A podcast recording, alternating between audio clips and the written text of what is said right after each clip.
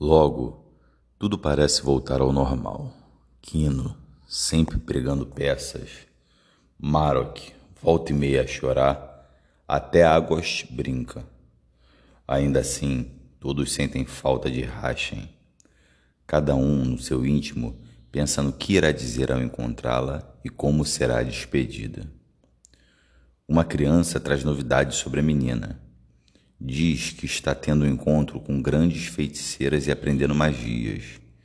Dizem que ela consegue falar a língua dos forasteiros. Afirmam que a pequena já está sob influência do oráculo.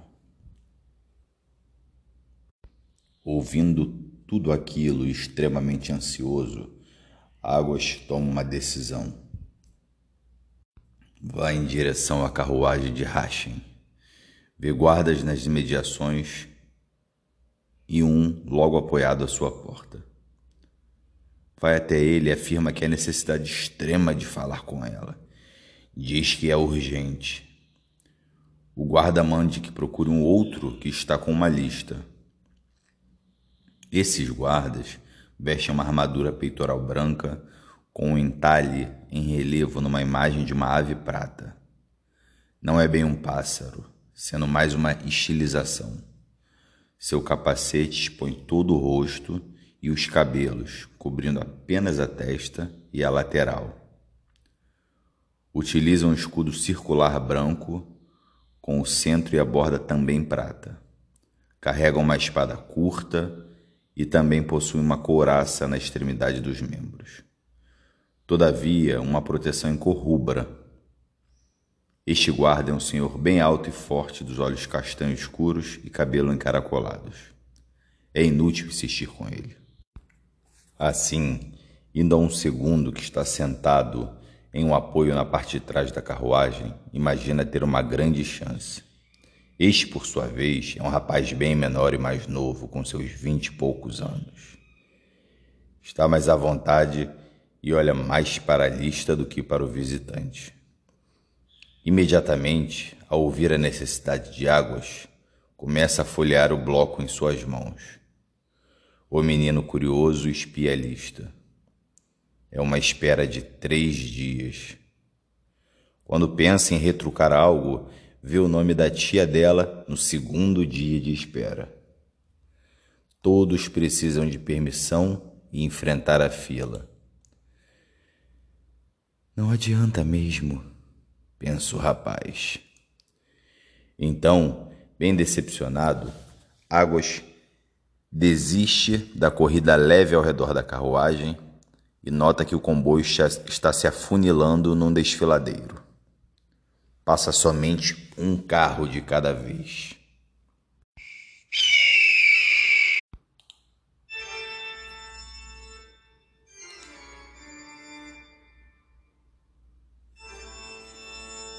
Com uma floresta ao lado, aquele lugar parece ser o caminho mais curto e mais rápido. O caminho vai se estreitando e o rapaz sobe num carro para não ser pisoteado pelos animais.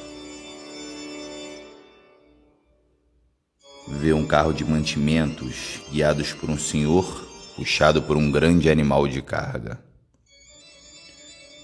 Corre até lá, sobe na carga, o que o deixa numa altura razoável acima da maioria dos outros veículos. Senta-se, cruza suas pernas, apoiando uma mão no joelho e a outra no queixo, inclinando o tronco para frente. Saudade da minha companheira de aventuras suspira. Eis que, ao longe, ouve-se um grito.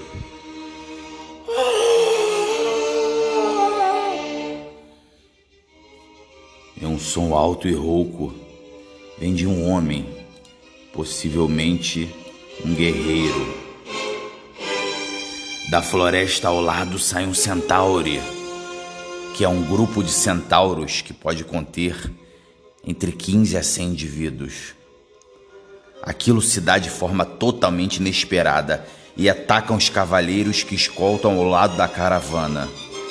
Estes centauros é um inimigo formidável, sendo ferocíssimo e excelentes lutadores. São terríveis, metade homem e metade cavalo.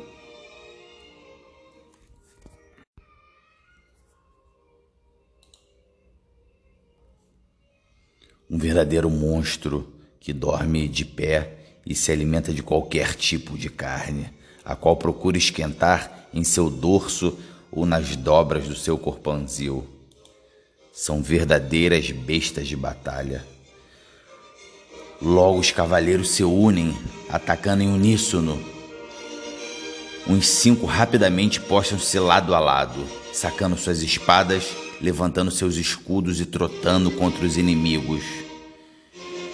Dois outros correm toda velocidade tentando atingir o centauro, que estão longe do grupo principal, afastando após um único golpe. Todos eles são cavaleiros de armaduras mais leves, cavalos menores e mais velozes.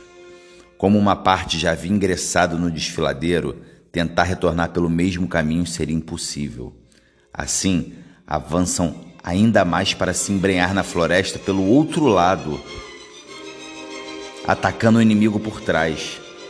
Como os monstros vieram por uma floresta densa, a copa das árvores escondeu todos eles, não sendo possível que os falcões os vissem do alto.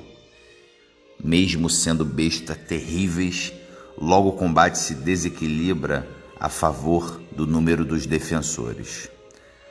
Alberac já cavalga com um grupo de cavaleiros muito bem armados dentro da floresta para expulsar os seus inimigos de lá. Ambros, ao lado dos humanos, organiza pessoalmente a defesa. Golpeou um centauros apontando, amputando a mão esquerda de um deles.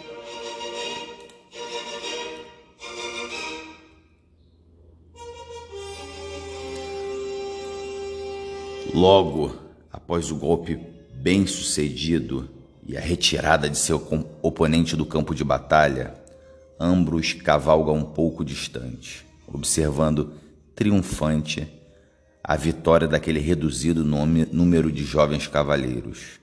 Sua respiração ainda é pesada e sua expressão parece ficar mais afiada, cerrando seus olhos diante daquele ensaio de batalha.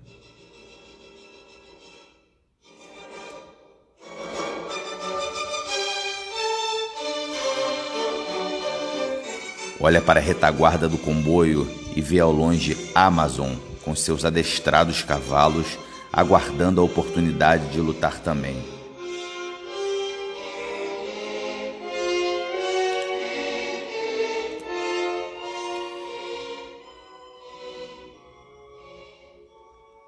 Num exato instante, a expressão já interrogativa de Ambros muda para absoluto pavor enquanto berra para o seu irmão que ainda se embrenhava na floresta procurando monstros.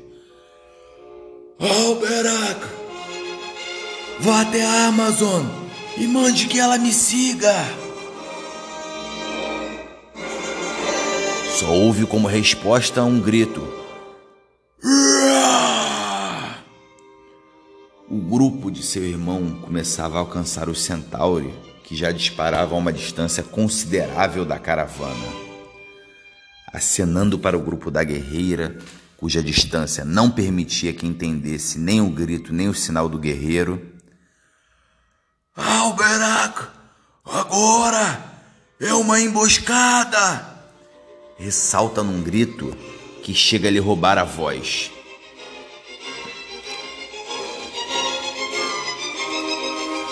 Como o guerreiro imagina, o verdadeiro ataque vem Iam em cima dos carros os jovens arqueiros e entre, entre eles alguma cavalaria leve. Naquele exíguo espaço, nenhum nem outro seria eficaz. O reforço já tinha se afastado do grupo de pronta resposta, embreando numa floresta e correndo para longe do comboio.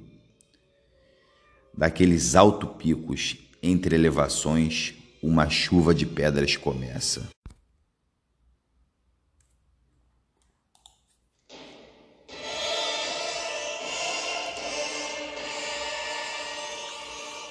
Protegendo-se como podem, as pessoas pulam debaixo das carruagens enquanto alguns arqueiros se arriscam desperdiçando flechas que ninguém acerta. Amazon entende a tática de ataque e toma um grupo tentando chegar ao desfiladeiro pela parte que não encontra a floresta, mas é bem acidentada. Todavia, bate de frente com um grupo bem maior de centauro atacando-as. Com os animais sendo apedrejados e tentando fugir, as carroças se embolam e logo ninguém consegue entrar para defender os que estão encurralados entre os cumes altos. Assim, centenas de homens bestas pulam das elevações. Sua força e habilidade é impressionante, ainda que naquele espaço fechado, parecendo símios, seus corpos peludos e expressões de malvados seus braços têm poucos pelos e possuem braceletes que lembram algemas nos seus punhos. Lutam com as próprias mãos, mas podem jogar pedras ou até bater usando um pedaço de pau. Não possui a destreza fina do manuseio de um arco ou de uma espada. Não ousam nem mesmo carregar um escudo. Nesse grupo do meio há um massacre. Os atacantes são fortes demais e a pequena oportunidade de resposta diminui o poder do arqueiro, que estão se defendendo com punhais e com o que mais conseguem.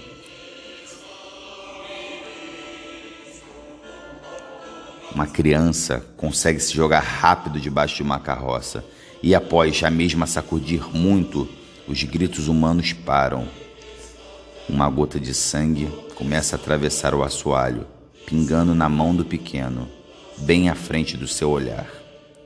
A outra mão passa a cobrir a própria boca. Aquela cena horrenda está acontecendo. Águas pega uma espada e forma junto com a guarda de Hashem. Apesar de ser um menino, deixam que ele ajude, tendo em vista que há muitos atacantes. Diversas pedras caem em sua direção. O jeito é se proteger com escudo e se esquivar. Alguns deles são atingidos de raspão. Assim que as pedras param, os dois sobem em cima da carruagem. Com águas, um fica na traseira e outro fica na frente. No instante seguinte, duas dezenas de monstros pulam ao redor do carro. Os que tentam ganhar seu topo são três passados pelas espadas dos defensores. Um deles trata de, embanhar sua espada e resolve assumir o arco e flecha. O rapaz é tão habilidoso que atinge algumas bestas em pleno ar. Num solavanco, a carruagem desata a correr. Algumas haviam tombado à frente, o que criou espaço para que o cavalo tentasse fugir. Balançando muito, Águas mal consegue ficar de pé, muito menos lutar contra algum monstro.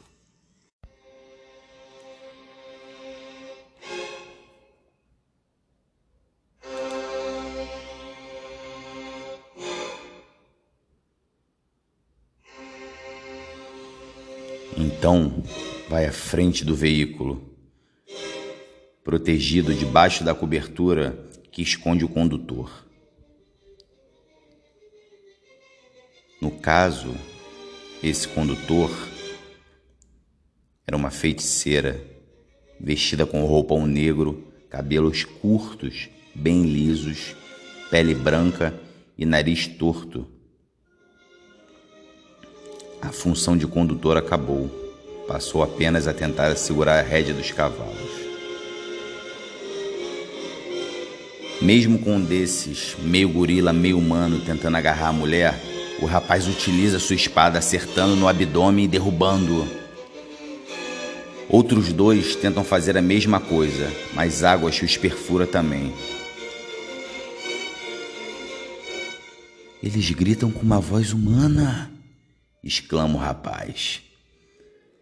Havendo uma portinhola que dá acesso da cabine do condutor ao interior dos passageiros, o menino observa que os atacantes caíram quase todos da carruagem. Atravessa a porta vendo Hashem sentada e assustada em seu interior.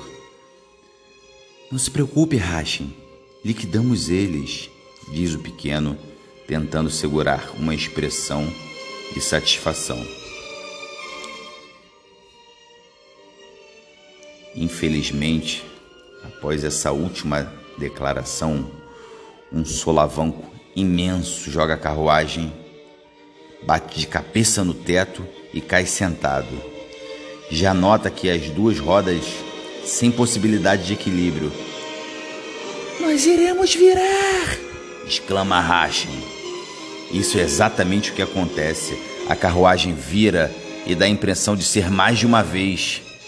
Quando cessa a capotagem, ainda tontos, ambos se, entre, se entreolham estáticos. Silêncio total. Não há sinal da guarda, nem da mulher que guiavam o veículo. Ainda estão tombados de lado.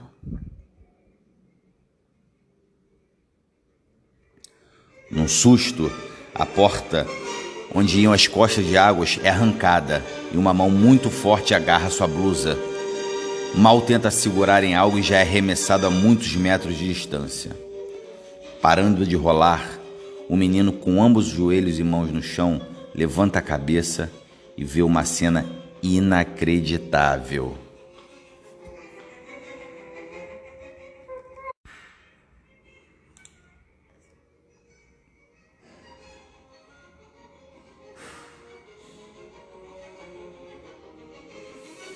sendo arremessada a muitos metros de distância, parando de rolar, observando os quatro cavalos mortos, a guarda do oráculo desvanecida, todos têm seus olhos fechados, um grupo de três feras correndo com racha embaixo do braço, aqueles monstros bem grandes com uma mancha branca percorrer suas costas, ele estava levando racha. Notaram certamente que a menina é alguém importante. Raptaram para levar a seus chefes. Logo, pensando em chamar seu pai ou mãe, Águas olha para a direção da carruagem dela e observa que deve ser mais de uma centena daquelas feras bloqueando seu caminho. Seu pai Ambros comanda os melhores guerreiros, mas não sabe de Serim notou a facilidade com que os homens besta fugiram escalando as paredes e a quantidade de pessoas que raptaram. Um grupo muito grande de Centauri ataca os cavaleiros, dificultando sua aproximação ao comboio ou às vítimas capturadas. E fritas cobrem a fuga, lançando fogo com as mãos.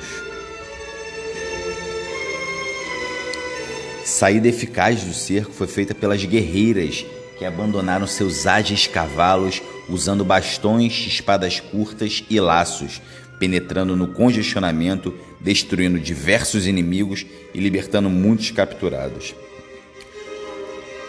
Mesmo assim, a luta foi desequilibrada. É um massacre contra os seres humanos.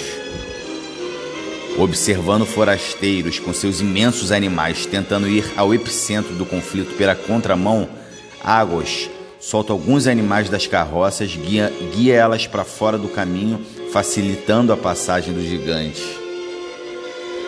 Assim que essas feras enormes encontram os atacantes, os gritos de pavor podem ser ouvidos, assim como podem ser vistos os mesmos arremessados de um lado para o outro. A luta agora está em favor dos amigos de águas. Do alto dos animais tromba, flechas e lanças são disparadas. Então, Águas decide mais uma vez partir para cima dos inimigos. Saca sua espada e começa a correr. Um carro desgovernado o atinge. E o pequeno cai no chão tonto. Tentando levantar a cabeça, Olha e vê um animal tromba apertando e sacudindo um centauros. Joga-o ao chão como se fosse um brinquedo, liquidando o monstro. A visão fica ainda mais turva, cada vez mais turva, e o menino desmaia. Assim termina o segundo capítulo da magnífica Lenda de Águas. Os episódios irão ao ar às sextas-feiras, às 20 horas, podendo haver um atraso ou por erro do aplicativo ou pela dificuldade de conseguir criar esses episódios e disponibilizá-los. Espero que estejam gostando. Acesse também o nosso Instagram RBR Caterpillar ou nos envie e-mail. Grande abraço a todos e aguardem o terceiro capítulo, cujo início será também nessa sexta-feira, às 20 horas e 10 minutos. Espero todos lá.